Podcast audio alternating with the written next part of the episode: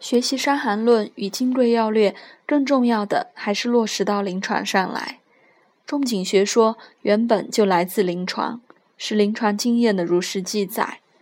学习它的目的，当然是为了古为今用，从实践中来到实践中去，这是认识论的重要原理。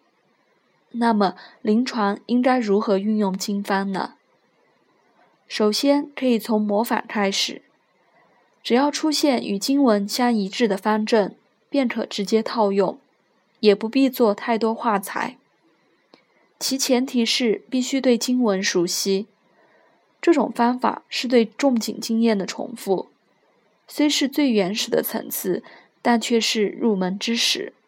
攻击所在是必不可缺的步骤，许多经方家都是由此起步的。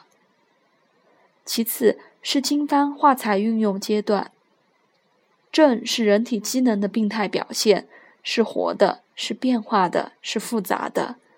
即使主症不变，其间杂症也会有变化，因此用方也当随之而变，这样才能达到动态的方正相应。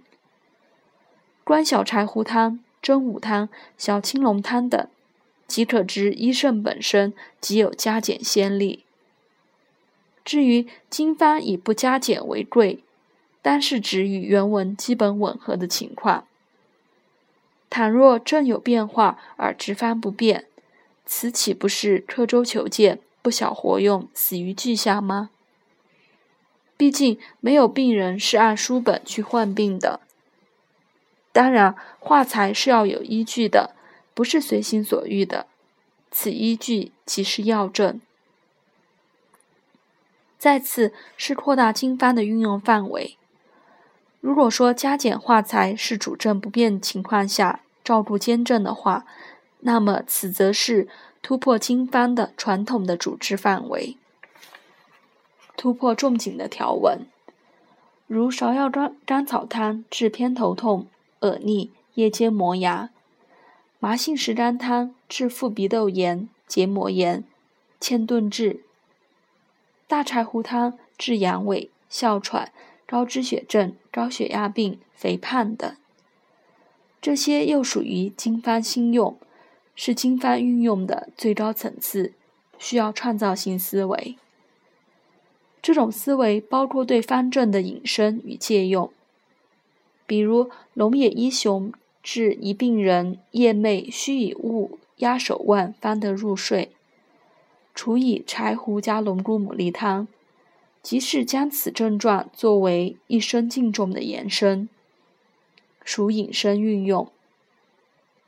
范仲陵治一女教师尿频窘迫，每昼夜小便数十次，伴涩痛，方以四逆散加减。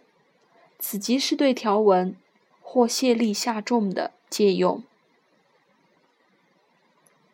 最后还必须摆正主诉与主症的关系。一般而言，主诉是病人最大的、最明显的、最主要的痛苦与不适，是用方主症之所在。但在有些情况下，主诉并非主症。尤其在屡治不效情况下，要考虑主症的识别有误。比如主诉为失眠，予以心安养、养心安神等治疗不效，询问病前有服感冒药、出大汗时，且病人感到心欢喜按，此主症当为心下悸、欲得按。